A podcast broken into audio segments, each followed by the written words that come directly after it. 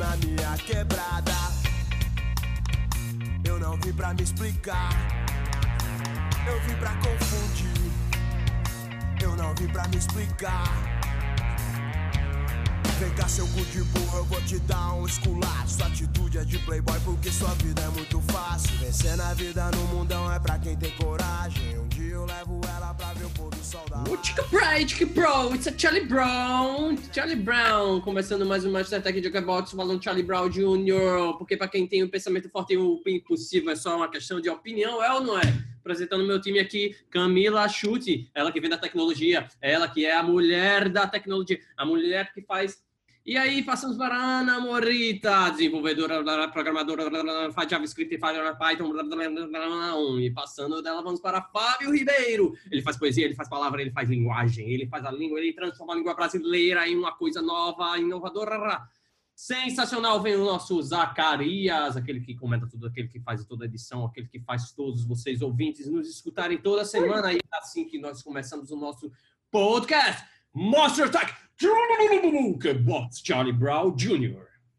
Melhor introdução da história. Eu acho que o boy pegou a referência, sei lá, do rap, do Galvão Bueno, do Chorão um pouco lá no fundo e fez essa introdução, mas eu gostei. Melhor. Ficou melhor perfeito. Aberto o episódio, Zaca. Charlie Brown Jr. eleito pela nossa plateia como um dos top 10, certo, Zaca? Estamos Exato. respeitando fielmente.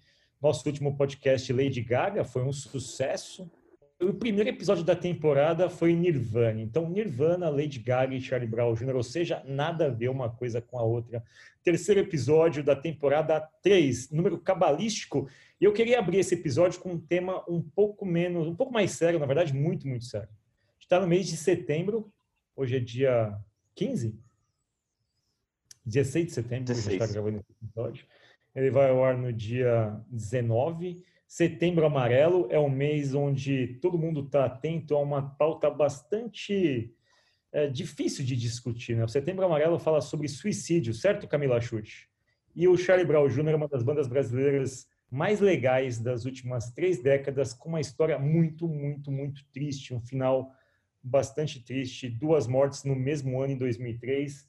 Chorão e Champignon se foram, Treze. e o Champignon se foi exatamente em setembro, né? Em 2013, Fábio. 2013. Eu tenho Sim, uma eu, ta- eu tava na escola, eu tenho memória desse dia. Que eu tava, eu tive aula, tinha aula na época da escola, a gente tinha uma matéria que era específico para tratar de assuntos atuais. A gente chamava de atualidades, que era justamente para ganhar repertório para redação, essas coisas. E a gente passou essa aula inteira debatendo sobre a morte do Chorão e sobre a importância dele na música, como que ele formou uma galera de gente jovem e tal. Meu professor também era super jovem na época, então ele era super fã e ele falou como aquilo marcou também a, a, a juventude dele, então foi bem legal. O, o Chorão morava perto da minha casa. Eu lembro até de ouvir as sirenes dos, de carro de polícia, coisa assim, indo pra Você- lá, a gente mora ali? passou na frente. Eu morava mora na cardi... Eu morava na Cardeal, então dava pra ver, assim, era perto. E aí, tipo, dava pra eu- ouvir. Eu lembro de acordar de manhã e tá no noticiário e a gente olhando pela janela, os carros passando e tal. É, Eu namorava uma menina nessa época, Zaca. Eu namorava uma menina nessa época que morava do, do lado da casa do Chorão, ali em frente ao Juarez, sabe? Tem um Sim. Juarez ali. Uhum. Então, é do lado da casa dele. Tinha uma... Ih, será que a gente já se viu? Pô, dia possivelmente. Eu já vi o? Chorão. Eu vi o Chorão e eu lembro que foi uma emoção enorme pra mim, porque eu gostava muito do cara. E aí eu tinha acabado Temos de fotos. Tem foto, depois procurei aí, pessoal, a gente pode postar. A gente tinha acabado de passar na faculdade pra mim foi, tipo, muito icônico, porque ele foi muito legal. Ele, gente, não para de estudar, porque é, é só isso que leva pra frente. Tipo, ele deu uma mensagem super bonita, mas ele claramente, aí, óbvio que eu não posso colocar palavras na boca dele nem fazer nenhuma inferência, mas eu lembro do quanto foi marcante pra mim ver ele triste, assim. Tipo, nos shows, né? E as músicas nem sempre eram tão tristes. E eu lembro de, na época, comentar. Minha mãe ficou, ah, até que ele é legal, né? Minha mãe não gostava muito que a gente escutasse Charlie Brown, ela, né? O estereótipo do skatista, o cara meio de camisa folgada tal. Ela não, não achava a, o melhor modelo, né, para pra, as duas gurias, mas na época eu lembro da minha mãe falou, nossa, como ele é legal, tipo, que massa. E claramente é, ele estava triste, estava deprimido. A gente encontrou no frango assado. Foi 2010, 2011, eu não lembro direito. Eu tinha acabado de passar, eu já tinha passado na faculdade. Então foi 2010, 2011. Eles estavam em turnê no ônibus é, e a gente se encontrou no frango assado. É, e ele tava, tipo, de boa, bebendo uma água e tal. E aí eu e a cara, a gente quase desmaiou na frente dele. E ele falou assim, tipo, nossa, que legal. E as duas estavam conclusão da USP, assim. Ele comentou, vocês estudaram na USP? Ele tem USP lá em Santos, meio que mexeu com a gente, a gente quase desmaiou. E aí, no final, pedimos uma foto, ele foi super simpático, mas você vê que claramente, a gente ficou conversando um tempinho ali, você vê que claramente ele estava sentido das escolhas que ele tinha feito na vida, Fá. Eu lembro que ele falou assim: estuda, gente, porque não ter estudo é, é, fecha muita oportunidade. É Você acaba ficando sem escolhas. Assim, claramente ele estava digerindo coisas difíceis. Ele questionava isso mesmo, né? Assim, eu vi uma entrevista dele pro João Gordo, onde ele fala algumas coisas em relação a estudo tal. Tem uma entrevista do João Gordo com ele. O João Gordo tinha um programa da MTV, foi na casa do Chorão em Santos, bateram um papo bem legal. O Chorão é um cara muito interessante, assim, ele é muito consciente, né? Quando, quando você falou da foto, eu pensei, bom, ele... Na minha cabeça, todo o processo de declínio e depressão tem a ver com o incidente é, no Paraná do show onde ele e o Champignon bateram boca, né? Na verdade, não bateram boca. O Chorão falou, o Champion só ouviu, aí o Champion saiu no meio da música. O, o Charlie Brown passou por uma questão muito parecida com a do Nirvana. Em algum momento, os caras falaram, o, o Chorão falou, cara, talvez a divisão aqui não seja mais adequada. Eu, como compositor, letrista tal, o nome da banda, preciso ganhar mais. Isso chacoalhou um pouco a banda, enfim. Tiveram uma... A briga que levou aquele processo tem a ver com distribuição de grana. Mas vamos lá, voltar um pouco, né? Charlie Brown surgiu em 92, 93. O primeiro álbum saiu só um pouco tempo depois, ali 97 e tal. 97, 98, mas qual que é o lance, né? O Charlie Brown vem numa segunda leva de bandas de rock nacional. Assim, teve a década de 80, é, Rock Brasília, as bandas de São Paulo, as bandas do Rio. E o nome Charlie Brown Jr. vem disso. Não sei se vocês sabem a história. O Chorão, ele andava de skate, e tal. Aliás, o nome Chorão vem disso também, porque um amigo disse que ele só, enfim, mimimi e tal, fazia as manobras, caía, ficava lá reclamando, e aí pegou o apelido de Chorão. Ele chama Alexandre Magno Abrão. Né? Charlie Brown também, rolou que ele caía, que ele bateu numa banca de Exato. coisa de que tinha o Charlie Brown, tipo, ele achou que era um sinal. Ele tipo é, trombou também de skate. Enfim, boatos, Foi... né? Isso é verdade. Não, não, acho que. Então, a história que conta é essa mesmo, que ele atropelou um carrinho de água de coco, escrito que tinha o negócio do Charlie Brown. E o Júnior veio de tipo assim, pô, a gente é meio que juvenil, a gente é filho dessa, dessa primeira leva do rock nacional. Então é júnior disso, somos júniors desse, desses caras. Né? E aí veio a história da banda tal. Champignon, Chorão, Renato Pelado, Marcão, Thiago, a formação clássica. E uma coisa interessante, quando a gente começou a falar do episódio, me veio à cabeça uma relação, e eu queria ouvir vocês. Para mim, a relação Chorão-Champignon, ela é muito, muito, muito parecida com a relação Anthony Kids e Flea, do Red Hot Chili Peppers. Ela é muito parecida. Até em termos de... Se você pegar e fazer uma comparação até musical, parece muito mesmo. Tanto que o Champignon, ele é um... Pô, ele entrou na banda com 12 anos. E ele é aquela... Tem aquele gingado muito característico e tal e ao mesmo tempo, quando você pega as duas cidades de onde as bandas surgiram, é, a Califórnia e Santos, elas têm características muito parecidas. E o movimento de onde sai o Charlie Brown é um movimento do, do ska, do hardcore tal. E aí eu fui buscar, fui pesquisar, aí eu caí num documentário que chama Califórnia Brasileira, que é a história de Santos, das bandas de Santos, do movimento, muito parecido com o movimento que teve 10 anos antes na Califórnia, de onde saiu o, o, Red Hot Chili Peppers, está no nosso outro episódio, tem aula aberta, enfim, depois vocês consultem aí, usar cada o serviço. Mas eu comecei a ver o paralelo, falei, cara, tem muito paralelo aqui, até de tipo, né? Se você pegar o som do Charlie Brown, eu gosto mais do estilo do Charlie Brown do que do estilo do Red Hot, para falar a verdade, assim. Me, me soa, talvez seja porque brasileiro tal, tem um lance de cantar em português, mas me pareceu muito isso. E a banda se construiu, essa informação também não tinha. Dizem que quem formatou o som da banda, na verdade, foi o baterista. O baterista que trouxe esse miscelâneo de estilos. Até então, o Chorão. O Chorão tem uma coisa muito interessante, assim. Eu falei, cara, eu vou pegar as letras, as, sei lá, 10 letras do Charlie Brown para dar uma estudada, assim, né? Depois eu acabei lendo várias.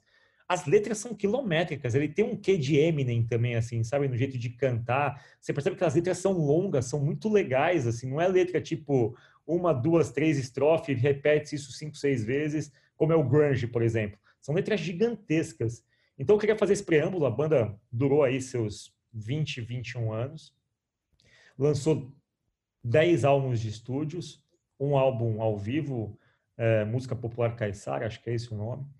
Teve o Acústico MTV, que catapultou a banda. E o Charlie Brown Jr., a respeito de influência, assim, a gente já falou de muitas bandas que tiveram influência na MTV. O Charlie Brown teve muita influência na MTV, mas teve uma influência gigantesca na Globo. Eu contei pelo menos seis músicas que foram temas de malhação. Ou seja, é, não bate muito né, o estilo do Chorão com o estilo da Malhação. Queria ter feito esse preâmbulo para vocês falarem um pouco das percepções dessa banda que eu gosto muito e eu preparei uma surpresa. Esse episódio não vai ser um episódio com a história, e sim um episódio baseado nas letras. Mas aí, falem vocês agora as suas percepções. Eu, eu vou fazer um parênteses rápido. É, não sei se outras pessoas já passaram por isso, mas por um bom tempo eu achava que o nome do chorão era Charlie Brown. não, é? Só não respondeu como ele mudou totalmente de assunto. mas, uh, mas voltando ao, ao, ao, ao assunto. Já, o nome dele é Charlie Brown. eu achava real, real. real. É, mas, mas então, voltando tipo, ao assunto, eu acho que é que também quem consumia as músicas né, deles era uma galera mais jovem, então era a galera que tava vendo Malhação, né? Na época não tinha internet, coisa assim, né? Então a galera via mais televisão e, e, e o que tinha mais de jovem ali assim tal era malhação, né? Eu não era tão, tão jovem assim na época, mas eu acredito que seja que fosse assim, né? E, e, a banda, então, ela tem, ainda mais por ela ter, não ter só influências, né? Não ser só de rock, mas tem muita influência também de, de rap, hip hop ali, de. E até de reggae tem, tem também, né? Eu acho que isso acabou deixando, disseminando mais ainda a banda e não ficando só em um cenário, sabe? Osaka, tem uma banda em São Paulo que você conhece que chama o Ira, certo? O Ira Sim. do Ed Cariscandurra do Nazi e tal. O Ira fez um puta sucesso na década de 80 e foi uma banda meio alternativa, meio underground, assim. O Ira teve um momento que foi convidado para fazer trilha sonora de uma novela da Globo, uma novela chamada O Outro, e fez aquela música Flores em Você. Eu vejo flores em você. Essa música estourou. É uma música das mais, enfim, famosas do Ira. Mas o Nazi e o Escandurra contam uma história que quando eles foram convidados para fazer uma música para a novela da Globo, eles falaram, cara, vai ser nossa morte, nossos fãs vão odiar a gente, porque a Globo sempre foi associada a, ao poder, ao governo, à ditadura tal. Então, estar associado à Globo do ponto de vista de atitude rock não era uma coisa comum. E o Charlie Brown tem ter sido associado ainda mais com o público de Malhação, por exemplo, eu tenho 40 anos, Malhação, para minha geração, era tipo, porra, sério que você tá vendo essa merda? Vai ver o Chaves, pelo menos. Pelo menos é. é o te... Malhação era um negócio tipo que não era bem visto pela minha geração, assim. E ao mesmo tempo, isso acho que não imaculou, assim. A banda conseguiu fazer transitar nesse espaço sem que isso tenha cobrado algum tipo de pedágio. Eu queria, posso fazer só uma relação, porque eu acho que Fábio, você falou do, da Globo, o, o Boy falou né, do, do arquétipo que tinha a audiência do Charlie Brown, e eu fiquei pensando o quão, quão difícil deve ser segurar essa barra. Né? E entrando no assunto que você começou de setembro, é, tem nada a ver, né? Mas é, quando você vê a sequência né, de Chorão se mata, depois, seis meses depois, Champignon se mata, tem uma história, né? O Champignon depois foi tocar com o Júnior, da Sandy Júnior. Viu como tu tá ligado? Numa banda que chamava Nove Mil Anjos. E eu, na época, né? Ah, porque eu vou virar roqueira. Camila, você consegue botar o Sandy Júnior em todos os episódios do Jukebox. A formação musical. Enfim, o Júnior foi pro Nove Mil Anjos. E o baixista do Nove Mil Anjos, se eu não me, se eu não me, não me engano, o Peu, também se matou. Então, num, num intervalo aí de um ano, de um ano, certo? A turma, eu tocava capite. Foi, Foi, foi tipo um atrás do outro. E um muito associado ao outro. E todos eles, né? E nas declarações de esposas, filhos e tal, envolvia uma pressão e uma vergonha de nunca ser suficiente, sabe? E aí eu fiquei pensando o quanto é, setembro amarelo é necessário no que diz respeito a um, a gente observar as pessoas que estão à nossa volta e não achar que é impossível que isso aconteça. Dois, a gente não impor tantas tantos rótulos, né? Tanta coisa. O, o Champignon, ele era um cara super bem sucedido, assim, do ponto de vista musical. O Chorão também. Só que impuseram para eles tantos, né? Tantos rótulos. Quando você vê a briga do Chorão com o Camelo por causa do, do comercial da Coca-Cola, na minha... Essas três mortes em sequência, para mim, tem a ver com o quão danoso deve ser você carregar o fardo de fazer sucesso no Brasil e ter que representar uma geração, sabe? É, o Júnior ah. fala disso no documentário deles, que eu, eu, juro que é a última vez que eu falo do Sandy. O Júnior fala isso, ele fala na, no documentário o que eles, eles para eles não se matarem, eles decidiram encerrar a dupla. Porque era muito pesado ter que sustentar um personagem que já não era mais eles, mas que o público não deixava. E quando eles decidiram, no auge da carreira deles, encerrar a dupla, foi para tentar não se matar. E ele fala do episódio do 9 mil anos que foi tipo, para ele foi o fundo do poço, assim, porque foi meio. Na, não foi na sequência, mas ele tinha encerrado a dupla, ele começou um projeto que na cabeça dele era o sonho da vida dele, poder ser só baterista, não ter que ser a cara da banda. Ele podia tocar com champignon, com uma turma legal, com tipo os moleques que ele admirava, e aí os caras se matam e acaba a banda. Tipo, ele fala com muito pesar dessa geração que teve que viver um rótulo, sabe? Enfim, isso mexeu comigo. Eu ontem fiquei lendo sobre isso. O Não, quanto a gente destrói uma geração de pessoas, uma geração de jovens, por pressões externas, né? E que são um fardo muito pesado. Muito pesado. Sensacional. Bom, você conectou bem o assunto do Setembro Amarelo, a gente tinha começado a falar, deixou solto, você conectou super bem, cara. Eu vi ontem, estudando para o episódio uma entrevista da Cláudia Bosley, que é a esposa do Champion, né? era a esposa do Champion na época. Ela deu uma entrevista dois anos atrás no Bial para falar sobre suicídio, também acho que vinculado ao Setembro Amarelo ou alguma coisa parecida, enfim. Mas na, na, no episódio, né, ela, bom, eu não tive nenhum sinal de que ele pudesse cometer isso, né? Você consegue analisar retrospectivamente, você consegue meio que imaginar algumas coisas, porque eu acho que olhando para trás, eu acho que a banda cometeu um equívoco, assim, quem sou eu para julgar, mas eu tô olhando distanciado aqui sete anos. Teve, acho que o Chorão morreu, sei lá, foi abril que ele morreu, março, abril ou março. Passou um mês, a banda já tinha se reunido e decidido que ia continuar. Porra, o cara era, não dá pra gente esconder isso. Ele era efetivamente o carro da banda ali, o carro-chefe e tal. Um mês depois que o cara morreu, você decidir que vai continuar a banda, mesmo que tenha, sei lá, criado a banca, que era a banda que de alguma forma ia sustentar ali o espólio do Charlie Brown Jr., caiu nas costas do Champion uma responsa de ser vocalista de uma banda que tinha a sombra do Chorão, cara.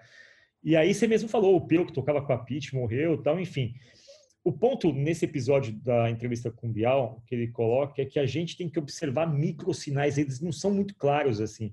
Mas quem é amigo e está perto de alguém que sofre depressão, eu falo isso de uma forma bastante é, sensível, porque eu sofro depressão desde que eu tenho, sei lá, 15 anos. A minha depressão, ela nunca foi suicida, assim, sabe? Tipo, eu nunca tive pensamentos suicidas. A minha depressão é uma melancolia severa, assim mesmo, melancolia de ficar dias, dias e dias sentado, deitado na cama, sem ter vontade de fazer nada, assim. Minha depressão não se manifesta em comida, por exemplo, eu não deixo de comer, mas também não fico bêbado. Assim. É uma coisa muito sutil. Mas quem é amigo meu percebe, pô, o Fábio tá melancólico, ele tá, enfim, é muito perceptível. Só que isso, pô, você troca de várias redes, você tem convívio com diferentes pessoas ao longo da vida e você não fala sobre isso, né? E também existe um tabu de a gente, sei lá, não invadir o espaço do outro. A discussão do Setembro Amarelo é importante porque não tem sinais muito evidentes disso. Metade das pessoas que se suicidam, segundo a propaganda do próprio governo federal, tiveram consultaram médico no intervalo de, sei lá, de um ou dois anos, foram ao médico. A outra metade nunca nem foi no médico, nunca tomou remédio, nunca fez nada disso. Enfim, essa é uma situação muito, muito específica, porque a gente convive com a de que depressão é uma não doença, né? Uma tipo, é coisa da sua cabeça é uma sociedade que ela está baseada nessa, nesses parâmetros de sucesso. Então as pessoas começam a murchar. E eu acho que hoje deve ter muita gente que está ainda mais exposta, porque, por exemplo, se você é deprimido e entra no Instagram, porra, você corta os pulsos ali porque é todo mundo muito bem sucedido tal. Eu acho essa decisão, essa discussão muito pertinente, coloca ênfase nisso. Chorão com 41 anos, cara. o cara no ápice da carreira não tinha motivos tecnicamente plausíveis, segundo a nossa característica de jogar as coisas. Né? Ele era rico e era bem sucedido. Ah, mas isso basta? Não basta, né? E dois comentários que ontem eu estava na vibe, e aí eu já posso colar para negócio a nossa conversa, porque eu acho que os rótulos eles se aplicam, obviamente, em artistas e nesse mundo empreendedor de palco, né? Ontem eu fui levantar uns números. É... O Silicon Valley é o lugar nos Estados Unidos com maior razão de suicidas. Fábio, você sabia disso? Eu fiquei muito, muito impactada é, por saber que quando a gente olha para os dados, né, é, a gente tem a cada 3 mil pessoas um suicida nível é, Estados Unidos. O que, da minha cabeça, é muito. A cada 3 mil mortes, uma é suicídio. suicídio. Eu já achei bastante, mas no Silicon Valley a média está em mil mortes para um suicídio. E muitos dizem que tem a ver com uma depressão muito associada a não ter esse sucesso é, financeiro para se manter é, na costa oeste. E eu fiquei pensando quanto isso não estava relacionado com a, a gente conseguir aprender a lidar com os nossos próprios tabus, com as nossas próprias dificuldades e digerir essas coisas, né? E se perdoar por tá bom, eu não tive o sucesso que o Mark Zuckerberg teve. Isso me faz melhor ou pior? Não, nem por isso eu deveria estar tá aqui, né? Destruindo, enfim, me matando. É, na minha cabeça tem muito ambos os, os cenários e é um assunto super espinhoso da gente falar. Para mim, ambos os assuntos tem a ver com rótulo, com a gente tentar achar que a gente tem que seguir um caminho, quando na verdade esse caminho não existe, né? Ele foi inventado, ele foi nutrido. Caminho esse também que eu acho que a gente tem uma inspiração muito grande de ser dócil com a gente mesmo. Pai, você uma vez me mandou um vídeo que eu chorei horrores, apesar de não ser super fã do Raimundos. Você uma vez mandou um vídeo do Rodolfo e do Digão se perdoando ao vivo pro Bial. E eles falam que, tipo, eles ficaram quase 10 anos sem se falar, e aí um ligou pro outro, cada um seguiu seu rumo, o Raimundo acabou, cada um seguiu seu rumo, mas quando um ligou pro outro, eles, tipo, reviveram a amizade.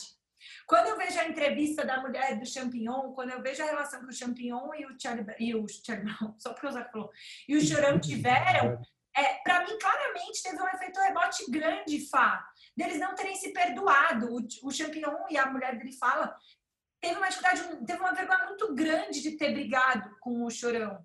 É, o Chorão tinha uma vergonha muito grande do, do, de tudo que ele tinha feito, ter batido no, no, camelo e tal. Eu acho que tudo tem a ver com a gente achar que a gente é forte o suficiente ou que a gente precisa carregar algum rótulo, sabe? Coisa que o mundo dos negócios, coisa que o Silicon Valley impõe pra gente num ritmo meio bizarro, assim, sabe? Então, eu acho que esse tem tudo a ver com o Setembro Amarelo e mais do que isso tem a ver com essa sociedade bizarra de aparência que a gente vive que colocou um estandarte para sucesso que é inatingível. É, acho que complementando tudo que o, o Fábio falou, inclusive a Camila, eu acho que é sempre muito complicado lidar com a pressão externa, né? Com, com, com, com as imposições que acabam vindo externas, as cobranças externas, tanto no mundo dos negócios quanto no, no meio artístico. E eu acho que isso é uma coisa que pesa muito. Vou testar um exemplo fora dos negócios do mundo artístico, mas é um lugar que tem muito essa questão de pressão social e, e de você alcançar as coisas ser alguém na vida. Eu pego o exemplo muito do, do Japão, que é, um, que é uma coisa que eu tenho um conhecimento um pouco maior, se você tem uma floresta lá que é conhecida simplesmente por ser a floresta do suicídio, onde os, jo os jovens, porque eles não conseguem alcançar certo nível de educação, entre aspas, né? Porque eles não atingem os resultados esperados, eles acham que eles não vão conseguir ser alguém na vida, eles vão lá e vão para aquela floresta e suicidam. Eu acho que tem muito um trabalho como um todo de sociedade, como a gente coloca isso para as outras pessoas. Acho que a gente ainda mais agora com o mundo de redes sociais, é muito perigoso a forma que a gente coloca as coisas e como as pessoas lidam com isso. Então, Eu acho que eu só queria fazer esse comentário e aproveitar e falar, se você está ouvindo isso aqui e acha isso, o que a gente está falando alguma coisa, não sei, se se sente alguma minimamente representado, talvez seja interessante procurar terapia. Porque terapia faz bem para todo mundo. Já que a gente está em setembro amarelo, é sempre bom lembrar disso. Mas, enfim, eu vou colocar aqui um assunto, porque o nosso episódio nasceu com Setembro Amarelo, fizemos uma história da banda aqui, Zacarias já falou aqui sobre o vocalista da banda, o Charlie Brown, e a gente vai continuar. E eu queria discutir um ponto, cara. A gente tem feito na pandemia uma série de turmas corporativas, né? Uma Mastertech faz muito esse processo de gestão de projetos ágeis, inovação, e a gente sempre recorre a uma figura clássica disso, que é uma figura da Gartner, que a gente usa nas nossas aulas. E essa figura, ela mostra o que seria um bom by the book, ou seja, o que seria uma boa estratégia de implantação de culturas de inovação ou de cultura ágil. Como você é a Camila Chute, nossa principal professora aqui, nossa líder dessa banda, eu queria que você discutisse por que que eu fiz. Eu fui ler todas as letras do Charlie Brown e associei cada um desses estágios com letras da música. Ah. E aí eu gostaria que você explicasse cada uma dessas três fases, enquanto eu cito os conceitos que estão envolvidos nelas com letras do Paul Júnior, e aí eu boto toda a galera na discussão para que eles falem sobre essas músicas. Então, começaremos agora. Né? Está lúdico e de negócios. Ótimo, então hoje o enquadramento será sobre as músicas do Charlie Brown e como as letras significam muito e são peças pedagógicas sobre Exato. thinking, lean startup and agile.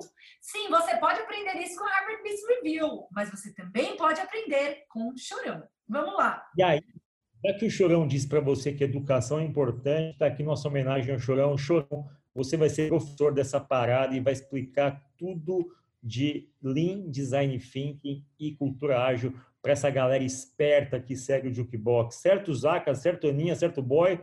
Vamos nessa? De que o Tick Brain? Vamos lá. Em 2016, a Gartner publicou é, uma tentativa de organizar três conceitos que estavam bastante misturados, que nasceram de forma não cronológica, mas que estavam sendo acessados e usados para produzir inovação e estratégias né, de inovação em empresas. A tentativa da Gartner foi colocar isso num pano de fundo onde para eu gerar um valor para o cliente, eu preciso de uma solução. Mas para gerar uma solução que de fato seja útil, eu preciso de um bom problema. Eu preciso identificar qual é a dor que eu estou resolvendo. Ambos esse, né, ambas, tanto problema quanto solução, tem um espectro concreto e um espectro abstrato. Concreto é aquele que eu vejo, que eu pego, que eu sinto. Abstrato é aquele que eu crio, que eu proponho, né? E na sugestão da Gardner, a qual a gente acata e a qual temos provas de que o Chorão também acataria, é, a gente começa numa, num, no problema, né, muito concreto, onde eu crio empatia, eu vejo, né, o Chorão viu muita coisa, ele teve uma infância muito difícil, quando você vai ler, é, ele teve uma relação muito difícil, se criou na rua, né, foi andando de skate com a galera tal, então ele tinha uma concretude muito clara de criar empatia com as pessoas, de ver o problema, de viver o problema. Com isso, você consegue abstrair, por exemplo, o que ele fazia com as letras, né? Por exemplo, o que ele conseguia criar é, com essa noção, né, Fá, de com essa, com essa concretude toda, como é que eu posso abstrair e ajudar as pessoas e criar, né, idear em cima das letras? Então, nesse primeiro espectro, Fá, de design thinking, acho que vale a gente é, abrir o nosso primeiro momento sobre as nossas letras, colocar design thinking como uma primeira etapa, uma primeiro arcabouço teórico para a gente produzir inovações mediante a vivência de um problema, acho que é uma boa. Ele tinha repertório sobre isso? Acho que o Chorão pode ensinar design thinking para a gente, Fá? Boa. Essa fase do design thinking, cara, tem vários conceitos que a gente vai trazer aqui para a mesa. Bom, processo de imersão, hoje, quando você sentar numa mesa, seja lá qual for, para qual projeto envolvendo um mecanismo digital, um serviço, um produto, você vai ter que lidar com tecnologias emergentes, cara. Então, assim, todas as discussões de ideação, elas lidam diretamente com o nosso conhecimento sobre as tecnologias novas, modernas ou emergentes. E aqui eu vou puxar a primeira letra, que é de quinta-feira, do álbum Transpiração Contínua e Prolongada. parecia inofensiva, mas te dominou, te dominou, te dominou, te dominou. Zacarias, tecnologias emergentes. Negócio não é nosso, esse negócio não me pega, tal. Chega um momento que o que era inofensivo em um dado momento vira uma completa dor de cabeça para as empresas que não se atualizaram e se veem dominadas por um processo onde a tecnologia tem que ser inserida às pressas, Camila Chute. E a segunda, que também é tecnologia é, emergente, mas voltada a dados, é uma que o nosso amigo Boy pode até cantar o refrão. Não deixe o mar te engolir, Boy. Hoje as pessoas estão soterradas em dados e a gente, de fato, é um caminho sem volta, mas esses dados, de alguma forma, quando não são bem tratados, quando não são, não são bem analisados, eles acabam por engolir a empresa num ambiente de pouca produtividade. Queria trazer esses dois sons, não deixe o mar te engolir, quinta-feira, para discutir tecnologias emergentes, pessoal.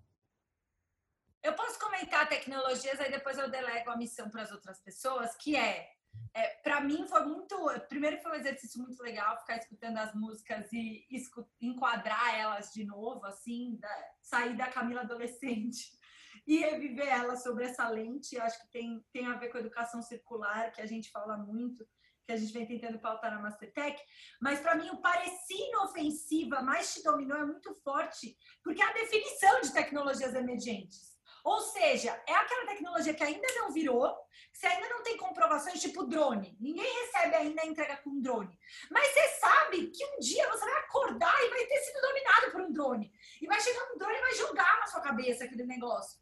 Então, saber que tecnologias emergentes é sobre a gente colocar tecnologias que no espectro de, 10 a, de 5 a 10 anos tem capacidade de mudar o status quo é importante, né? A gente fica nesse milindre é tipo aquele relacionamento que você não quer ir com os dois pés, porque você sabe que você vai estourar a sua cabeça do outro lado. É tipo tecnologias emergentes. A gente não sabe qual é o limiar entre torrar muito dinheiro e não achar a solução e aí depois alguém vir pegar os últimos dois segundos e te roubar aquela tecnologia.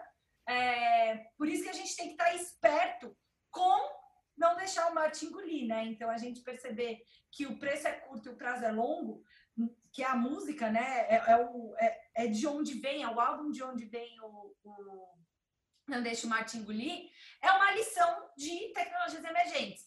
Cara, você não vai ter budget para acompanhar tudo, você vai ter que fazer parceria e é um shot de longo prazo. Né? Você não vai conseguir se eximir, normalmente são as Big Nine, segundo a MWeb, que vão conseguir criar tecnologia e você vai usufruir. Mas você não pode deixar se distanciar muito, senão a distância fica muito longe a gente não vai conseguir avançar. Então, para mim, é, reescutem, pessoal, quinta-feira, não deixe Martin Burgui sobre a ótica de tecnologias emergentes. Pode escrever na minha prova de qualquer coisa, que é uma aula. Boa, Camila Chute. Olha, que descrição fenomenal. Tecnologias, notem, a gente está na primeira perna do processo da Gartner lá.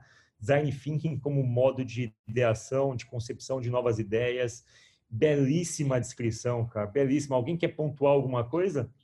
A gente fala também sempre bastante de tecnologias emergentes e até nas aulas aparecem tanto que eu queria ver com eu perguntar para vocês, não adianta também só porque está surgindo uma tecnologia, todo mundo sair correndo desesperado para colocar aquela tecnologia, por exemplo, blockchain, que há pouco tempo apareceu, explodiu, mas também não significa que todo mundo precisa ir desesperado para colocar blockchain nos seus processos, no que for, porque ah, também não é respiração é contínua e prolongada. Ai, gente, eu tô assim, foi muito legal. Se a gente pegar o título do álbum, onde quinta-feira está listada, o nome do álbum é Transpiração Contínua e Prolongada. Não adianta você achar que você vai cagar uma estratégia de inovação muito boa de um dia para o outro, que é o que pedem pra gente, pessoal. A turma chega e fala assim: não dá para dar uma palestra de graça aqui para os CEOs, porque afinal eles são muito legais, eles vão aprender tudo dia em uma hora e meia de conversa com você? Não, porque a transpiração é contínua e prolongada. E você só veio pedir isso para a Mastertech porque a gente está há seis anos fazendo essa palhaçada. Então, é sobre transpiração, Zaca. Não adianta achar que é do dia para o outro. Não adianta achar que vai vir de graça, vai cair no teu colo. Saber criar uma estratégia para não ser dominado por uma coisa que aparentemente é inofensiva e não ser engolido é sobre transpiração contínua e prolongada, é sobre não ter dinheiro suficiente, ter que fazer parceria, é sobre investimento em longo prazo. Então, a gente tem as nossas ideias, a gente quer confirmar que elas são as melhores. É viés de confirmação. Ou seja, quando alguém coloca algo que fala, é isso, tem que fazer blockchain mesmo, tem é que fazer chat inteligência artificial, é tudo o que eu queria escutar, deve ser por isso que ela vem me procurar. Ou seja, evitem viés de confirmação da música, tudo o que ela gosta de escutar. Observe as tecnologias emergentes, evite viés de confirmação e tenha uma proposta de valor. Tem que saber o que você quer buscar dessas sessões. Minimamente tem que saber. E aí tem um outro trecho de música, que é um dia eu volto para fazer só a sua vontade, mas puder fazer você ser a pessoa mais feliz, eu chego mais perto disso possível. A gente talvez não consiga a melhor solução, mas nesse processo de inteligência coletiva, a gente tem que perseguir o melhor possível na proposta de valor. Estamos no design thinking aqui, vícios e virtudes. Quinta música, Charlie Brown se incorporando em tudo. Dig Wall, Dig Brain, pessoal.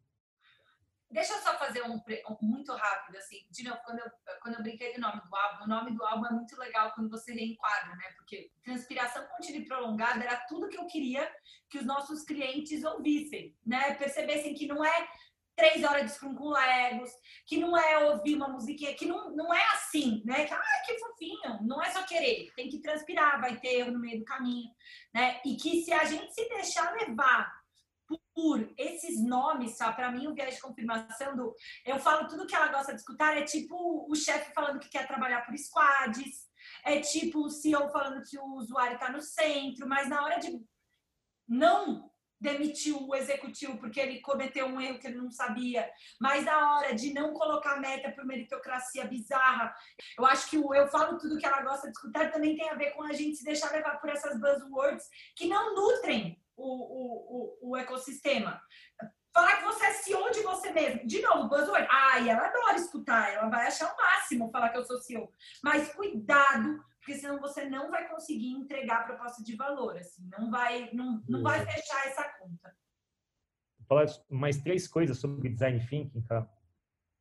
Importante nessa etapa do design thinking. Três coisas importantíssimas que é, bom, uma, as pessoas que participam desses processos têm que ser responsáveis, obviamente, pelas suas opiniões, pelas suas ideias.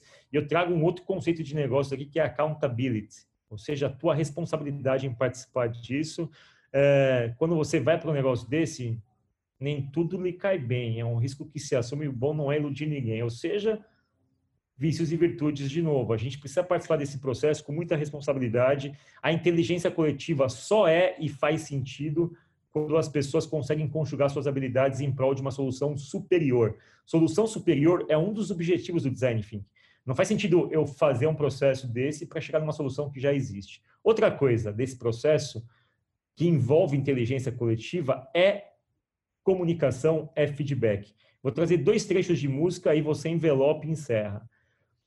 Uma é da música O Preço, que eu falo que talvez isso seja sobre comunicação não violenta.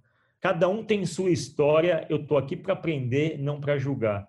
Porra, essa frase é sensacional no brainstorming, porque no brainstorming cada um conta a tua ideia, eu tô aqui para ver todas, não para julgar. É ali a ideia, é a hora de você colocar a coisa na mesa, de você colocar oxigenação e dessa efervescência vão sair coisas sem praticar julgamentos nessa etapa do processo de ideação. E aí, efetivamente, feedbacks, né? Uma palavra amiga, uma notícia boa, isso faz falta no dia a dia, isso faz falta nos processos todos, que a gente seja bastante cortês, educado.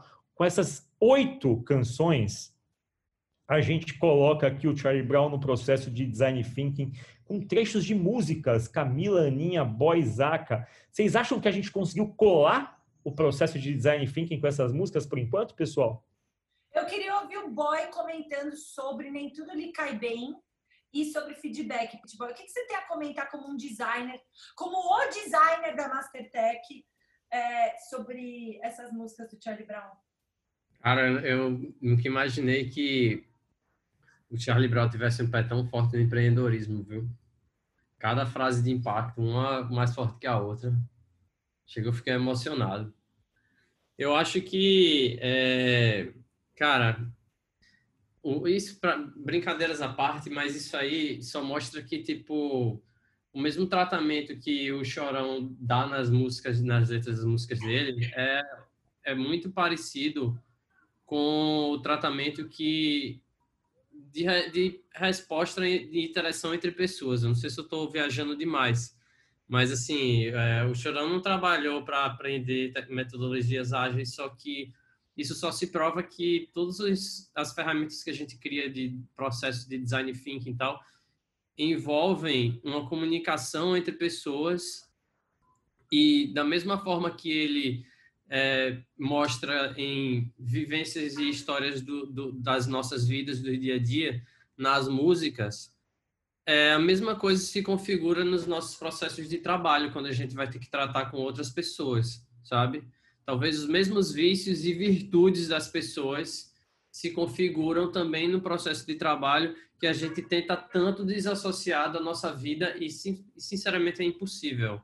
Então, é, é, para mim, todas essas letras são processos de design thinking do próprio Chorão, representando não só a vida dele, como a vida de várias outras pessoas que se identificam com essas letras. Eu acho que, é, que foi essa identificação e essa aproximação com, a, com as pessoas e com os processos de, de, de colaborativos de trabalho que, que fez essa cola tão, ser tão, tão boa. É isso. Caraca! Pô. Muito bom, muito bom. Mas isso é o design thinking, Camila. Se tudo der certo, a gente sai na ponta final desse processo com uma ideia, certo? Por que, que isso se conecta com o conceito de Lean Startup? Explica o conceito de Lean Startup para o pessoal. E quando você explicar o conceito de Lean Startup, a gente volta para a mesa com mais letras do Charlie Brown que explicam mecanismos de Lean Startup. Uau! Está esperando, mas enfim. É, Lean Startup foi um conceito emprestado de Lean Manufacturing que vem lá da década de 70, quando a gente começou a tentar repensar né, linhas fabris conhecendo o fato de que não basta uma boa ideia, uma execução precisa ser trabalhada e que em tempos digitais eu já não posso mais é, seguir receitas prontas porque tudo muda toda hora, a gente precisou impor para novos negócios um ritmo de renovação, teste, experimentação muito parecido com o Lean. Né? Todo esse conceito nasce num livro do Steve Blank chamado Four Steps to the Epiphany, onde ele conceituou Lean Startup sem usar o termo, quem de fato deixou essa parada famosa foi um tal de Eric Rice, que devia escutar Charlie Brown com certeza, porque ele conseguiu discorrer num livro que ficou sendo a Bíblia dos empreendedores por muito tempo, lá em 2010, é, etapas de um processo é, de validação de negócio e de mercado de uma solução, Fábio, porque não basta eu validar meu problema, eu preciso validar se alguém pagaria por ele e se pagaria o suficiente para manter aquela roda girando. Então, estou ansiosa para ouvir explicações de teste de hipótese, de pivô, advindas do professor doutor Charlie Brown Jr., mais conhecido como Chorão, como diria o Zaca. Boa, boa, boa, boa. Bom, você saiu do design thinking, notem que a gente está num ciclo de inovação. Saiu do design thinking com uma ideia bem sucedida. Essa ideia, ela precisa ser testada. Tem um conceito na cultura Lean que chama problem fit, que é você validar com o mercado se de fato a tua ideia resolve um problema real desse cliente ou desse grupo de pessoas, do teu público-alvo. Geralmente você vai, tem até frase famosa, nada acontece dentro do escritório, vá para a rua testar suas hipóteses. Vou pegar uma música aqui, direto e reto sempre, do álbum Ritmo, Ritual e Responsa. Pensar é bom, mas o melhor é fazer. E se você não faz com a vida, a vida faz com você. Olha aqui, que maravilha. Ok, pensar, tudo bem. Design thinking, show de bola. Mas, cara, vai testar essa parada, porque se você não testar, a vida vai te falar o seguinte: olha, ou é ou não é, mas é, pode ser tarde. Teste de hipótese com direto e reto sempre. Então, testar a hipótese, ficou claro? Casou? É tipo aquela pessoa que, quando surge uma ideia inovadora, ele fala assim: nossa, eu tinha pensado nisso, mas pois é. você é. não fez, né? A vida faz com você. É isso. Você vai para sempre carregar esse peso. Perfeito, Zac. Assim, eu não sei por que você não tá no MBA, pessoal. A gente tem que ter. Assim, até agora eu não entendi.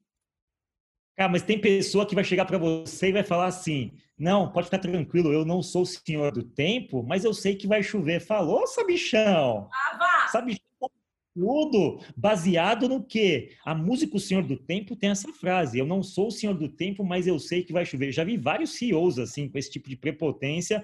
E aí, esse é o conceito de factfulness. Se vai testar em campo, testa com evidência. Use esse trechinho da música para se inspirar. Tipo, não dá uma de senhor, não existe Senhor do Tempo.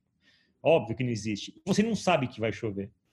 A menos que você tenha dados, tenha evidências. Então, aqui tem um conceito de factfulness na música Senhor do Tempo, do álbum Imunidade Musical.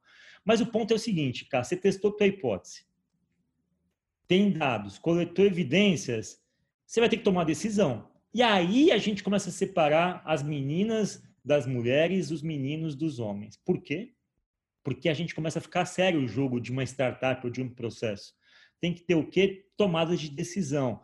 Aquele tempo de startupzinha, de canequinha, de trabalhar no WeWork ali tomando chopinho, ficou para trás. Se eu nunca fui feliz ali, hã?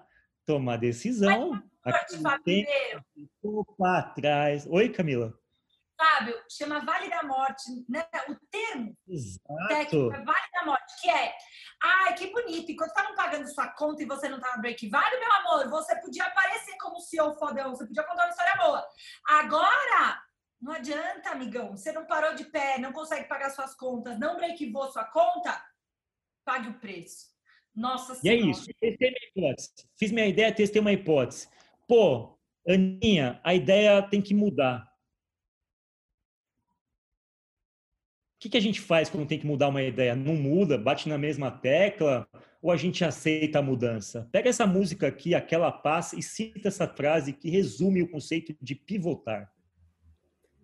Triste é não poder mudar, e eu concordo, assim, a sabedoria está nessa frase.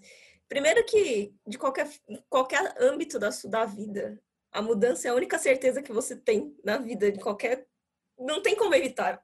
Você, tipo, os ciclos da vida são feitos de mudança. Então, se você insistir em algo para não mudar, é, é meio que burrice. Você está tentando insistir em algo que, na verdade, tem que se encerrar e tem que ficar para trás, porque o ciclo tem que se renovar e outra, outras coisas têm que acontecer e abrir espaço para novas oportunidades.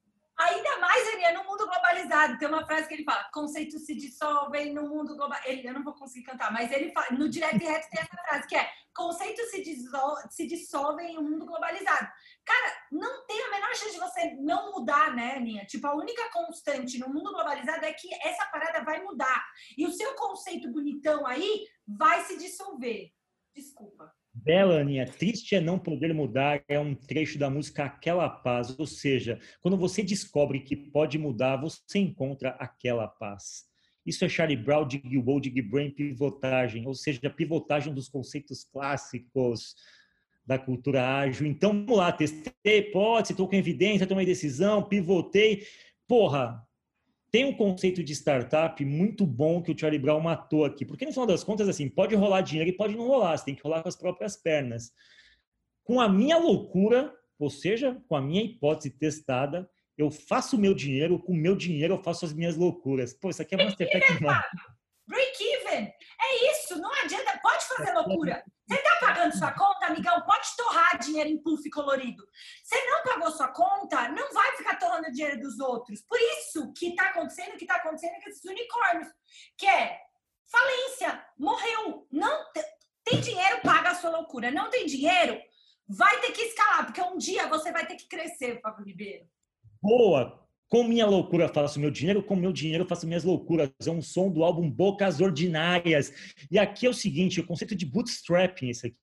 Esse é tipicamente o conceito de bootstrapping. É break-even, Break-even é quando você fatura o suficiente para pagar a sua operação, né? Você tem caixa. É, é quando você vende a quantidade de unidades de um determinado produto que paga o custo da sua operação. Ou é seja, é quando vira real, né? Exato. É quando a gente consegue, de alguma forma, custear nossa operação com as nossas vendas e atinge um patamar de zero a zero, digamos ali. Aqui, especificamente, o conceito de bootstrapping em startup é a startup, bootstrapping é aquele pessoa que consegue se levantar com a própria força, que consegue puxar a bota e levantar a si próprio com as próprias forças. O termo bootstrapping vem disso, de se calçar as próprias botas, com seu próprio esforço, com seu próprio dinheiro, sem precisar de investimento. Então, aqui especificamente nesse estágio do processo, se você tem uma ideia que foi lá no processo de imersão de design thinking, se você testou essa hipótese, você de alguma forma pode colocá-la no mercado com seu primeiro MVPzinho ali, pode testar a reação, coletar uma graninha e com essa grana você vai financiando suas loucuras na correria Charlie Brown, Dig Wall, Dig Brain, bootstrapping, com minha eu loucura, faço meu dinheiro, faço minha loucura. Vai, Zaca. É, é só um, um parênteses, porque eu já eu sei que é, esse termo bootstrapping, ele, ou bootstrap só, ele tem vários, vários âmbitos, né? Tem no âmbito da física, que eu já conheço, e, eu, e se eu não me engano, tem um na programação, não tem um negócio que é alguma coisa de bootstrap? Não tem? da física, a Aninha e a Camila explicam da programação. O da física, eu não, eu não lembro exatamente, se eu não me engano, é uma questão de, de viagem do tempo. É um paradoxo. Em tecnologia, o que é, pessoal? Bootstrapping. Explica para quem é chegado aí na, na área de negócios e não entende muito tecnologia. Bom, é, em programação a gente tem o conceito de bootstrap, que nada mais é do que, uh, vamos dizer que é como se a gente já tivesse algumas coisas pré-prontas, principalmente no front-end, que a gente usa esse termo, que é, ele traz algumas, é, alguns elementos visuais é, já com configurações prontas, tipo como se fossem forminhas, é, em que você pode reaproveitar aquilo para o seu próprio, no seu próprio código. É isso aí. Mas é, é, a mecanismo é o mesmo, é você aproveitar tua própria força, tua própria energia, tua própria história, é, erguer-se com as suas próprias condições e o bootstrap em tecnologia é como se fosse um padrão, assim, do tipo, olha, usa aqui, isso aqui é bootstrap, já usa esse padrão. Já sai voando. É, é o mesmo conceito dessa música, uma criança com seu olhar do álbum Ritmo, Ritual e Responsa. Para encerrar ali em startup, tem um lance seguinte, aqui a gente começa a sair para uma questão mais delicada. À medida que eu valido o meu produto e faço meus primeiros MVPs e protótipos, eu tenho que ter um time de trabalho. Aqui é hora também de tomar decisão e de fazer gestão de time. Não adianta esperar a atitude de quem não tem. Abrir seus olhos é o som do Charlie Brown que tem essa frase, não adianta esperar a atitude de quem não tem, está no álbum Imunidade Musical. Qual que é o lance aqui, cara? é um lance de você perceber logo na partida se você tem o time que vai te dar o bootstrapping, vai fazer você sair com as próprias forças e gerar energia. Então, é o seguinte, nesse momento decisivo que você está compondo o produto, encontrando o mercado, validando hipóteses, fazendo MVP, também decida do time que vai te acompanhar. Não adianta esperar atitude que não tem, tá na hora de soltar. É melhor soltar agora do que soltar lá na frente. Charlie Brown Jr. explica ali em Startup com essas outras sete canções. Eu acho também, Fábio, que não adianta esperar a atitude de quem não tem, tem a ver com nem todo mundo vai empreender e tá tudo bem, né? Essa glamorização de, ah, todo mundo tem que ser empreendedor, bem sucedido e não sei o quê. Tipo, isso não existe. É, essa atitude não necessariamente é negativa, sabe? É, ficar ventilando que todo mundo pode, é isso, vai lá e faz, é, é não vai dar. Camila Chute foi brilhante aqui nas explicações. Estamos no diagrama da Gartner, que tem três partes. Primeira parte uma empresa que usa dos princípios de design thinking como elemento de ignição de inovação.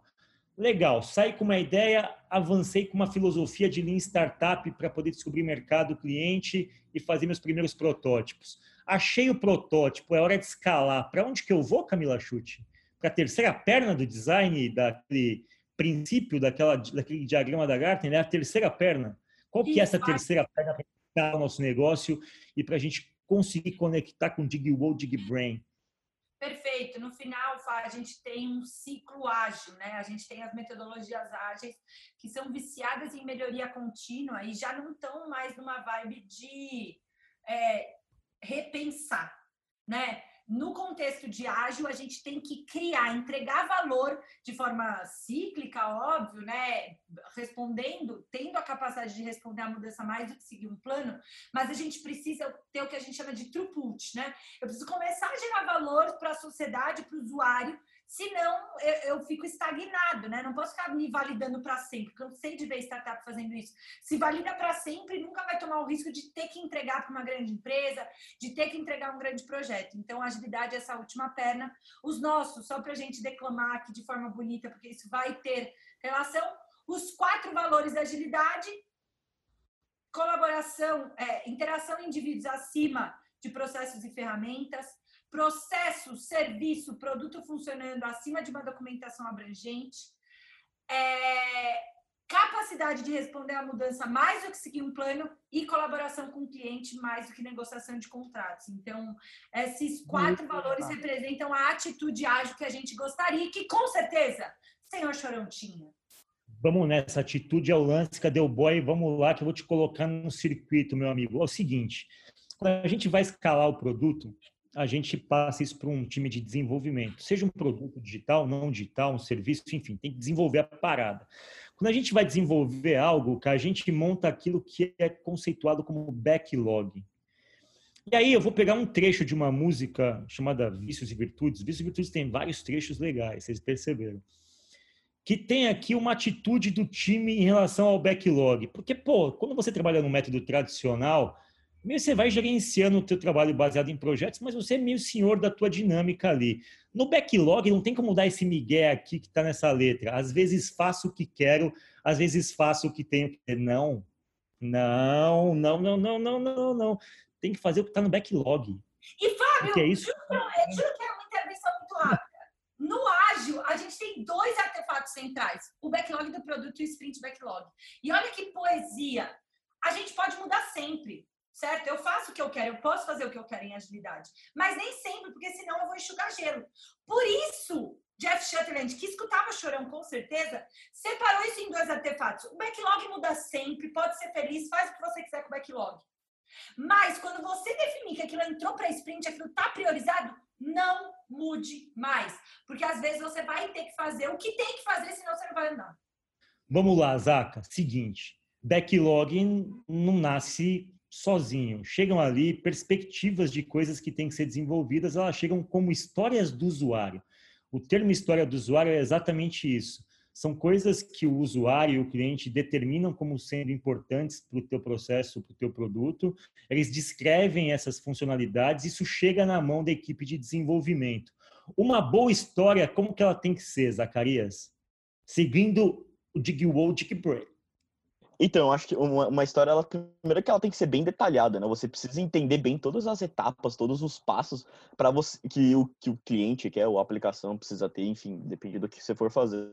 Mas eu acho que ela tem que ser o mais detalhado possível para quando qualquer pessoa que passe para olhar esse, essa, essa história, ela consiga entender do que, que se trata e o que, que vai sair no final dela, sabe?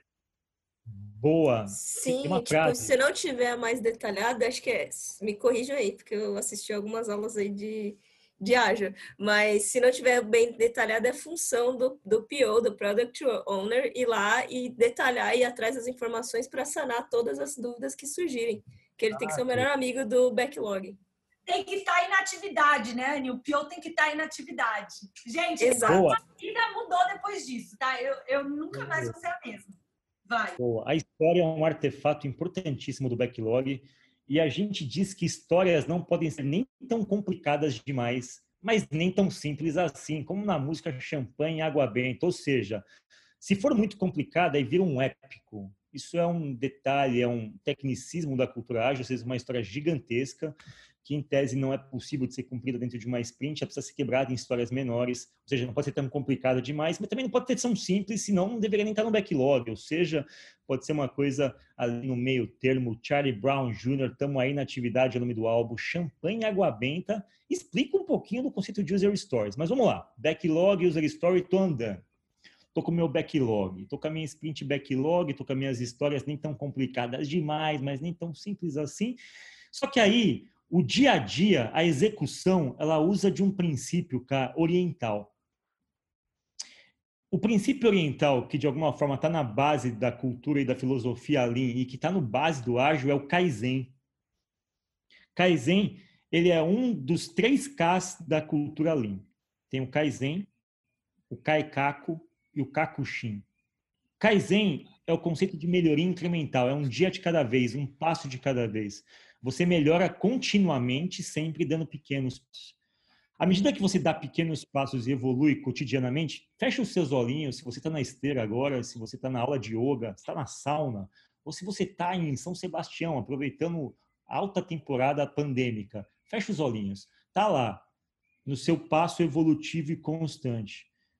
Chega um dado momento que aquelas pequenas evoluções somadas te permitem dar um salto, que é um caco é o segundo K, é o salto de inovação. Ou seja, eu só consigo dar um salto se eu tiver predisposto a dar. Eu tenho, eu tenho que acompanhar, eu tenho que estar predisposto a acompanhar essa evolução, ficar, fazer os pequenos. A gente faz academia, a gente faz dieta. Eu só consigo dar um salto se eu estou preparado para aquele salto. Se você não está preparado, você não vai dar um salto de inovação.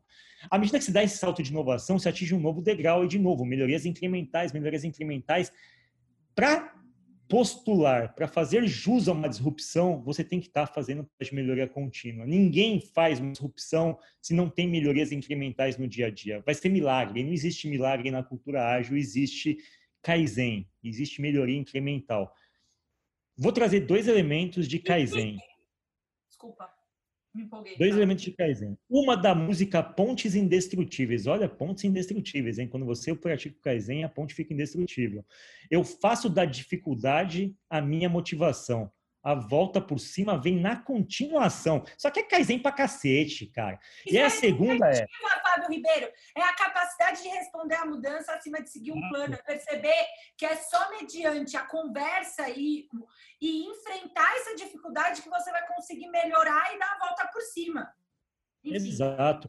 E aí a música com a boca amargando, antes de abrir para vocês falarem do Kaizen, viva todo dia, viva devagar.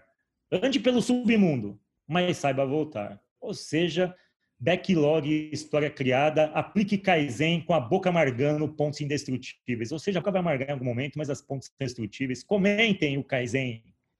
É sobre ciclo, né? Eu não sei se a Morita, o significado da palavra Kaizen é melhoria contínua, né? A gente perceber que a gente precisa perceber que vão ter dificuldades nas coisas que eu nunca fiz, só que eu vou precisar aprender a dar essa volta por cima para que potencialmente eu possa usufruir dessas vantagens dessa dificuldade, né? Que tem muito a ver com criar pontes indestrutíveis. Elas não vão nascer indestrutíveis. Você vai ter que continuar, insistir, ser resiliente é, para conseguir avançar. Lindo. Boa. Comentários, Aninha? É, acho que eu posso falar só da palavra mesmo. É, Kaizen, não, não necessariamente a tradução literal é melhoria contínua, mas é uma mudança boa. Que na hora de traduzir em contexto acaba virando uma melhoria contínua. Mudança incremental também, né? Boa, Aninha. Boa, Aninha, como sempre, nos trazendo aqui a liturgia das palavras, a etimologia dessas palavras Estamos com backlog com histórias. Estamos praticando Kaizen. Mas, Aka, vamos lá. Um dos atributos que a gente usa para dar gestão visual para essa parada toda é o Kanban. É lá que a gente pendura essas tarefas do backlog. Se o Kanban, o Kanban é um instrumento, o Kanban é só o veículo ali, na verdade. Se o backlog é ruim, o Kanban salva? E por que não, se não salva? Cara, porque eu acho que não adianta você ter um, um backlog que, não, que as informações não estão claras do que você tem que fazer e você pegar e colocar no Kanban, porque o Kanban é só um, um, uma forma de você colocar aquilo visualmente, organizar o que você tem que fazer, né? Mas se o que você tem que fazer não está bem descrito, não adianta, né? Você vai ter um Kanban que não funciona e vão falar, tá vendo, Kanban não funciona. Afinal, Exato. como diria Charlie Brown Jr., molduras boas não salvam quadros ruins se o teu backlog é uma merda, a moldura boa, ou seja, o Kanban não vai salvá-lo, é na música Longe de Você, do álbum com uma inatividade. Ou seja, nessa letra de música tem um princípio elementar do Kanban. O Kanban é excelente para cadência, controle de fluxo produtivo, para controle de fluxo de produção, desde que o fluxo e o processo estejam bem escritos, bem documentados, ao ponto de você conseguir acompanhá-lo da forma correta. Do contrário, molduras boas não salvam quadros ruins, Camila Chute. É isso, e eu acho que mais do que isso tem o lance do Kanban para inglês ver, né? Para Agile Coach ver, a gente zoa. Que é, não adianta estar tá lá na parede se ele não implicar nenhuma mudança em você, né? Se você não conseguir usufruir das possibilidades que ele te abre. O Kai, quem controla o Kanban no dia a dia é o Scrum Master, certo? Ele isso é um dos controladores. Né? Mas aí, se o Scrum Master tem lá um backlog mal feito e um Kanban que de alguma forma reflete tudo isso, a gente tem um problema de liderança ágil. Então, esse time aqui tem quase tudo. Tem a ideia validada, tem o backlog, tem a reserve story, mas enfim, mas não tem um líder bom. Então, tem uma letra do Charlie Brown que chama Maloqueiro Skateboard, que fala o seguinte, você tem quase tudo, mas você não tem moral. Ou seja, as... Para mim também tem muito a ver com framework. Você tem quase tudo, o framework tá lindo, mas você não tá praticando na intenção correta. Você, você tá batendo no peito e falando, eu sou Scrum Master, e tá usando, enfim. É Exato, de o outro não basta ter tudo, tem que ter moral, tem que praticar valores e princípios. Então, pessoal não se segura, mas é isso. Liderança ágil, você tem quase tudo, mas você não tem moral. Música, maloqueira, skateboard, estamos aí na atividade. Esses princípios que a gente discutiu são princípios elementares de desenvolvimento de produtos e serviços. Mas vamos lá. Mais algumas coisas específicas do método ágil. Um dos principais, a gente pergunta, mas tá, mas qual é a diferença disso para o método tradicional?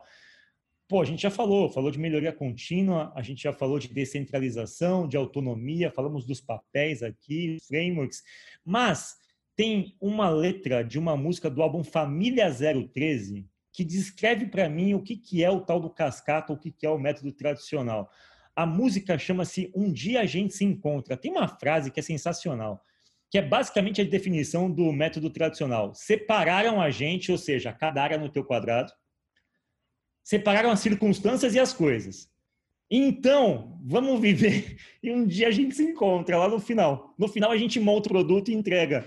É basicamente a descrição do waterfall isso aqui. Então, você que sabe a diferença de waterfall para ágil, a descrição de waterfall está aqui. Separaram agentes, as circunstâncias e as coisas. Não tem envolvimento coletivo, ninguém sabe o que está fazendo. Lá no final a gente junta e vê o que vai dar. Então, vamos viver e um dia a gente se encontra. Charlie Brown Jr., Chorão, descrição perfeita do que é o waterfall e do que não é o ágil. O ágil não tem esse negócio de separar a gente, a circunstância, é todo mundo junto e misturado, todo mundo junto na atividade, produzindo melhoria contínua, fazendo retrospectiva, fazendo avaliação de entrega. Essa é a diferença principal. Um dia a gente se encontra, a família 013. Bom, mas aí, Fabião, seguinte, você e a Camila ficam arrotando esses negócios, mas meu líder, pô, meu líder não permite esse tipo de aplicação aqui. Aqui na minha empresa, a gente não tem essa perspectiva. Aqui manda quem quer, obedece quem tem juízo. E aí, Camila, eu queria que você comentasse, porque estruturas muito, muito, muito autocráticas, muito fechadas, cuja expressão aqui a gente usa é qual é a distância do poder na sua empresa? Olha para a tua liderança, olha para onde você está. Você está distante ou próximo do poder, não é só a mesa é, sua distância conceitual, assim, se você pode dialogar, pode trocar uma ideia. Eu queria que você falasse um trecho da música Só os Loucos Sabem, que está no álbum Camisa 10, joga, de, joga bola até na chuva, que fala um pouco sobre isso, sobre distanciamento do poder. Uma frase emblemática de como algumas culturas não permitem que você, de fato, troque essa ideia. Se você não consegue trocar ideia, se você não consegue dialogar, cultura ágil talvez não seja algo que vá ser muito facilmente implantado. Fala aí, Cá. A descrição mais visceral que eu já vi para comunicação indireta é essa, Fábio. Eu segurei as minhas lágrimas, pois não queria demonstrar a emoção. É difícil ler sem querer cantarolar, né? É... Mas eu segurei as minhas lágrimas, pois não queria demonstrar a emoção. Tem a ver com a gente saber o que está acontecendo, eu saber qual é o erro, mas eu me senti totalmente incapaz de influenciar aquilo, porque o meu líder não deixa, porque ninguém quer. Então, o distanciamento do poder é sobre isso, sobre eu ser obrigado a usar comunicação indireta e ter que segurar as minhas lágrimas, o que atrasa muito o processo ágil, o processo de inovação. E aí, cara, mais um ponto que é vinculado com isso, que tem a ver com cultura, e muito importante na cultura ágil, tá na música Veja Você Só, Zacarias e Ana Morita, o nome dessa música, História Mal Escrita. História Mal Escrita. Do álbum Preço Curto, Prazo Longo. Olha a estrofe que a gente separou sobre lideranças que não compreendem a cultura ágil. E aí, ouçam na voz do Chorão, o Chorão cantando para o chefe dele. Você odeia qualquer um que tire de você a atenção que você acha que tem que ser só sua. Pô, é, não é forte isso aqui? Tipo, ô chefe, cara, isso aqui é colaborativo. Você odeia essa parada porque isso aqui tira a atenção que você acha que tem que ser só tua. Dig Wall, Dig Brain, sacou? História mal escrita, não vai funcionar. Time acima de indivíduo. Certo, Camila? Tudo é sensacional. Porra, fala a verdade. Isso aqui não é sensacional para você Mas falar. É Por que, que as pessoas procuram grandes universidades americanas, sendo que o maior pensador da inovação se chama Chorão? Eu nunca tinha parado para perceber isso. Eu tô chocado. Pô, legal pra cacete isso aqui. O que, você acha, Aninha e Isaac? Essa frase sensacional. A gente falou de dois elementos sérios de cultura em cultura ágil: distanciamento do poder e times acima de indivíduos, tendo duas músicas, só os loucos sabem, história mal escrita. Bom, falamos de ágil aqui, desenvolvimento de produtos, serviços, processos tal. E citamos dois elementos de cultura importantes, citando duas músicas do Charlie Brown, Só os Loucos Sabem e História Mal Escrita. Zac e Eninha Vocês acham que ambientes com distanciamento do poder, ou seja, onde você tem que segurar emoções, ou onde a liderança acha que está acima do time, são ambientes que terão dificuldade de trabalhar numa cultura ágil? O que vocês acham dessas duas letras? Só os loucos sabem. História mal escrita. Universidade Charlie Brown Dick Dick Brain. Acho que sim, cara. Não, não vai dar. Não tem como uma, uma empresa que você não consegue falar alguma coisa ela dá muito certo no, no ágil, porque acho que um dos princípios do ágil é você ter liberdade para qualquer pessoa poder que vê alguma coisa que está errada ou que acha que não vai dar certo, ela poder virar e falar, sabe? Ela pode estar tá errada? Pode, mas pelo menos você discutiu ali, às vezes pode até sair uma coisa, né? E é melhor que é, você tipo, descubra, né, gente? É, cai de volta naquela questão de CNV e de feedback, né? Tipo, se você não, não tem essa abertura para dar um feedback, porque querendo ou não, as lideranças também tem, estão abertas a receber feedback. E, e você poder comunicar, se você está tá, tá fazendo a gestão de um time e, e alguém não. A, a sua gestão não está encaixando com o time, se tem alguém para poder dar esse feedback para você e às vezes fazer tudo encaixar de novo, é importante. Afinal, pessoal, essa é a única forma da gente descobrir o que há de errado com você, comigo, com a empresa. Tem um álbum do Charlie Brown chamado Abalando a Sua Fábrica, que tem uma música, Fábio Ribeiro, que chama Descubra o que há de errado com você, que é a única forma da gente conseguir avançar. É fazendo retrospectiva, é encarando de forma muito visceral que quem Errar é porque viveu, é porque fez. Frustração só vai nascer da iniciativa. Se você não quer se frustrar, amigão, fica sentado na sua cadeirinha. Olha o que essa letra diz, Fábio Ribeiro. Você quer declamar essa, essa letra? Lembrar, mas é melhor viver. Retrospectiva. Sinto muito, não posso esperar você. Blau, é blau. Ninguém vai te esperar, pessoal. Ninguém vai te esperar. Amigão, o mundo não vai te esperar, a empresa não vai te esperar tem que descobrir o que tem de errado com você para você melhorar. Busca uma empresa que tenha a seguinte descrição de vaga. Aqui quem menos corre voa. Aqui não tem marcha lenta. Aqui só tem cientista. O que não existe nós inventa. Pô, eu vim de Santos, eu sou Charlie Brown. Pô, é, é muito melhor um chefe assim, né, Zaca? Que dê uma letra para você, de melhoria contínua. Pô, aqui quem menos corre voa. Aqui não tem marcha lenta, aqui só tem cientista, o que não existe nós inventa. Mastertech na veia, essa música chama Eu Vim de Santos, sou Charlie Brown, estamos aí na atividade. Ou seja, cultura. Cultura. Falamos das culturas ruins e trouxemos duas aqui de cultura boa, sobre o Charlie Brown Jr. colocando elementos de como o ágil pode se valer. Sensacional. O que vocês acharam? Falta só mais uma para a gente encerrar o nosso Dig Wall, Dig Brain aqui. Cara, sensacional. Boa! No final, tem que ser puro sangue, tá ligado, Zaga? Tem que ser puro sangue, tem que correr na veia. O processo é o seguinte: cultura ágil funciona e a implantação funciona bem. Eu vou pegar uma música que, para mim, lembra o conceito de flow. Tem um conceito de psicologia que é o flow. Quando que você atinge o flow? Quando você está dentro de uma atividade onde ela não é nem tão difícil que você não possa fazer e que você fique frustrado, angustiado, nem tão fácil que você fique entediado. Ou seja, eu tenho que evitar a angústia, a frustração e tenho que evitar o tédio. Se você executa uma tarefa que você de fato consegue fazer, que ela é desafiadora o suficiente, mas você consegue fazer, ela não é chata, você entra num canal de flow. Você já deve ter entrado num canal de flow que você fala: caramba, eu tô trabalhando bem pra cacete, tô aqui todo viciadão no trabalho, o negócio tá fluindo. Fábio, se você não entrou em flow nesse jukebox, amigão, desiste. É a fluidez, a fluidez. E aí tem uma música do Charlie Brown chamada Puro Sangue, do álbum, que tem um nome emblemático, que é assim, esse nome aqui é tipo para Scrum Master e PO, tipo, ó, se você é bom PO, bom Scrum Master mesmo, camisa 10, joga a bola até na chuva. Não vai reclamar aqui do espaço de trabalho, das condições. Quem é bom joga até na chuva. E a letra da Puro Sangue diz isso aqui para encerrar esse episódio. E nem tão longe que eu não possa voltar e nada tão difícil que eu não possa superar. Ou seja, é o flow. No flow, a gente consegue ser ágil, aplicar filosofia Lean e usufruir das imersões de Design Thinking. Esse foi nosso episódio da nossa Universidade Charlie Brown Jr. 24 músicas, 24 trechos de músicas para explicar conceitos de gestão e negócios. É uma viagem, mas é uma viagem legal, uma viagem saudável, é uma viagem que faz jus a uma das bandas mais inventivas e criativas, que eu aposto que o Chorão assinaria embaixo essa parada toda, Dig Wall, Dig Brain, daria uma dançadinha, pegaria teu skate, faria uma manobra. O que vocês acharam para a gente encerrar? Cada um fala uma coisa. Eu já me despeço por aqui. Melhor podcast. Ponto. Boa, Zaca. Parado, para mim também. Gente, isso é uma... Na boa, eu tô falando muito sério, assim.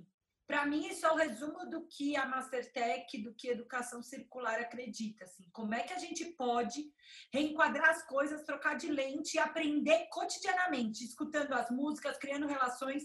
Para mim, isso é o ápice da educação circular, é, é, o ápice de tudo que a gente acredita. Enfim, foi, acho que o melhor de todos, Forever, Ever, transpiração prolongada. Uhul! Agora eu sei exatamente o que fazer. Bom recomeçar, poder contar com você. Pois eu me lembro de tudo, irmão. Eu estava lá também. Um homem, quando está em paz, não quer guerra com ninguém. Eu segurei minhas lágrimas, pois não queria demonstrar emoção. Já que estava ali só pra observar e aprender um pouco mais sobre a percepção. Eles dizem que é impossível encontrar o amor sem perder a razão.